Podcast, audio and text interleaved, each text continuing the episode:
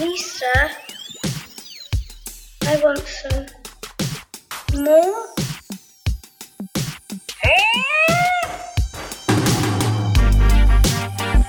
Greed, for lack of a better word, is good. Greed is right. Greed works. Greed is good. Greed is right.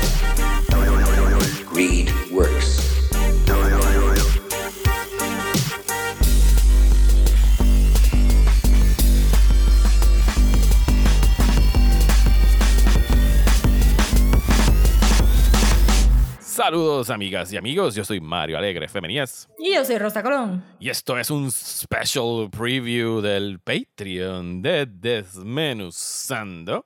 Eh, saludos a las personas que aún no han venido al maravilloso mundo de Patreon de Desmenuzando. Hoy le estamos ofreciendo esta probadita de nuestra discusión de la, por ahora, primera y única temporada de Miss Marvel disponible en Disney Plus. Así que vamos a tener aquí Yes. una conversacioncita sobre los primeros seis episodios y si quieren escucharnos hablar más, ustedes pueden ir y suscribirse en patreon.com slash desmenuzando por 5 dólares al- mes. Hay un chorro de episodios ahí ya que tienen acceso a ellos tan pronto se suscriban. Sí, y tan- no tan solo tienen dos episodios al mes, tienen los commentaries, el commentary que hemos hecho, uno que otro hate watch, y ya mismo viene el official 75 Patreon hate watch, donde vamos a ver West Side Story y Twilight. Así que esas son cositas que pueden encontrar en nuestro Patreon. Eh, hablemos entonces de Miss Marvel, eh, acerca de un personaje que no conocía hasta que vi esta serie, porque ya estamos llegando a las etapas, a, a la enésima fase de Marvel, donde todo es nuevo para mí y no sé qué rayos es lo que va a pasar. Y yo diría, eh, no, no tengo idea de qué pensó Rosa de la serie. Yo he comentado cosas ya por redes sociales incluso se lo he dicho a ella. Eh, pero a mí me gustó mucho esta serie y era algo como que no estaba preparado para que me gustara tanto y gran parte de lo que me encantó de, de ella es sobre todo la interpretación de Iman Velani como Kamala Khan que pienso que es una chulería de actriz súper carismática, súper lovable y pienso que carga con la serie incluso en ese middle sag que tienen todas las series de Marvel. O sea, ella es como que la coge así como Frodo, como Sam coge a Frodo en los shoulders y la carga hasta el final del season, que yo pienso que quedó lo más chulo. Rosa, ¿qué pensaste de la serie en términos generales? Pues a mí me gustó mucho. Yo sabía de Kamala Khan eh, porque había llegado. No sé ni cómo llegué a comprar ese primer, primer trade, pero me compré el primer trade.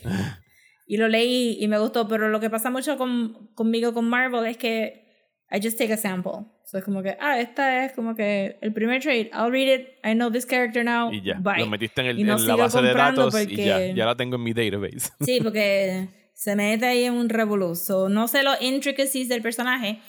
Y también no estaba tampoco muy pompeada para seguir leyendo porque yo tampoco sé nada de Captain Marvel y no leía cómics de Captain Marvel y como esto estaba súper atado a Captain Marvel, pues como que...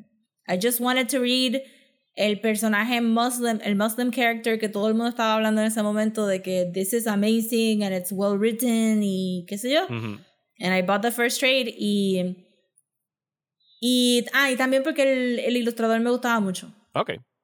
So, Es- ese el sen- cómic es siento que el show. relativamente reciente, ¿verdad? ¿Es de la última década o algo así o no? Ese run del cómic de Miss Marvel. eh, debe ser como que 2010s, Ok. por ahí. No sé si tú te recuerdas que cuando. Eh, Sí, me acuerdo que hubo un issue. eh, sí, siempre va a haber un issue, pero en una de las múltiples este, olas de violencia hacia las personas musulmanas, Ajá. En San Francisco creo que fue, este, empapelaron mucho, eh, mucho la ciudad con las imágenes de Kamala Khan, como que para contrarrestar esa, Ok. no. o sea, fue, fue un spontaneous, este, un spontaneous use del personaje como un anti, este, violence protest. Ok. So, la gente, la gente le gusta mucho Kamala Khan, este, so, no sé, digo, yo nunca pensaba que iban a hacer una serie de televisión anyway. Sí, ¿quién rayos pensaría eso? think we would get there. Mucho menos hace Ajá, 10 años. pero me gustó mucho, me gustó un montón y siento que aunque el cómic no tenía tanto de estos flourishes que hicieron para la serie, Ujú.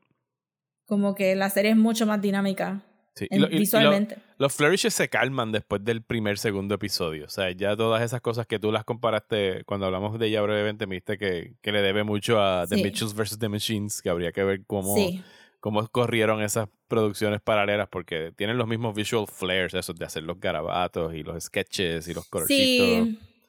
Eh, y queda bien nice en ese primer Y episodio. sabiendo ahora todo. que sabemos, sí, ahora, ahora fíjate, ahora que volviste a traer ese tema, yo diría que se copiaron de Mitchell vs. The Machines, porque ya que sabemos que Marvel pide last minute, Changes. Ajá. como que changes, Al I can al see somebody mirando a Mitchell's. Ajá. Ajá, mira, Métele de métele ahí un poquito de pepa. Ajá. Y sí, es verdad, se caen después del primer, pero regresan un poco ya otra vez al final. Todo bien bueno, me gustó un montón. Y una de las cosas que me gustó verlas con mis sobrinos fue que tuvimos que contestar muchas preguntas eh, y buscar mucha información.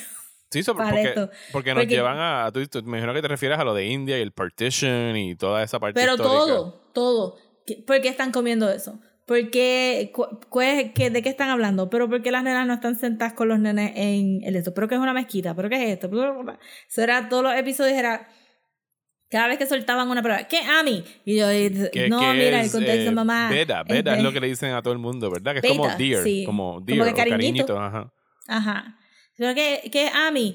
¿Qué es Abu? ¿Qué es esto? ¿Pero por qué ella le dijo esto? ¿Por qué ella esto? Y yo ahí buscando como que... Y después, este, mis sobrinos tienen 6 y 8 años. Y yo, en India, cuando estaba... yo como que, ok, este, es- este era India antes. Y cuando ellos están hablando del partition, es que se separaron y crearon Pakistán y empujaron a toda la gente musulmana. Y después... Ok, no fue que toda la gente musulmana se quiso ir de India, los Ajá. estaban empujando a propósito y por eso se tienen que montar en el tren. So, fue toda esta lección para todo el mundo de estar ahí como que, para el show, vamos a buscar, espérate, esto es importante, vamos a buscar qué es partition, cuándo pasó, por qué es de esto, eso es la tatarabuela y bla, bla, bla. So, estuvo bien cool este, aprender un montón de cosas. Yo sé que a la de 6 le dieron diferentes religiones en estudios sociales de una manera como que, tú sabes, por encima, porque tampoco van a entrar full en todo, pero entonces también, y entonces por encima de, pero ¿por qué yo? Porque el gobierno de Estados Unidos odia a la gente musulmana y por eso es que tienen una agencia velándola. Sí, que es, la, que es una agencia eh, que no es la. eh, Damage Control no es lo mismo que los que están buscándolos a ellos, ¿verdad? O sí, los de, los de Deaver. Eh, Yo asumí que sí. que Damage- ah, Deaver trabaja para. Agent, sí, exacto. Deaver trabaja para Damage Control, que son los mismos que ya habíamos visto. Sí, Damage en Control. Yo, y, sí. Y maybe lo podemos dejar para el final de este episodio, pero estoy bien confundida de qué agencia del gobierno corre Damage Control exactamente. Porque no es Shield. Debe ser Homeland Security o algo por el estilo, yo asumiría. Pero contra los metahumans no puede ser. Homeland Security contra los metahumans no puede ser. Maybe. No, ellos no, en esa No parte sé, no se han si alguien mucho sabe más que nosotros sobre ajá, este, el gobierno después del blip este, dentro del Marvel Universe, que nos ilustre, porque estaba bien confundida, porque no, no pensaría que, que Estados Unidos tenga una agencia para monitorear este metahumans. Eh, Acá les dicen metahumans también, o eso te dice.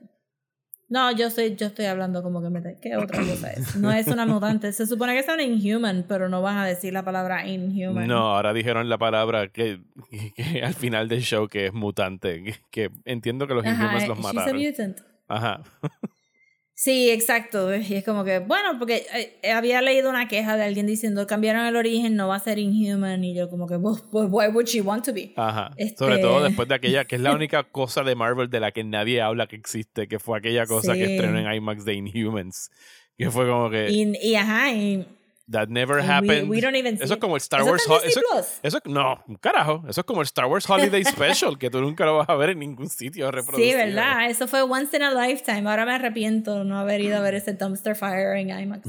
Pero, ajá, que, que, que eso fue lo único que no me cuadró de la serie.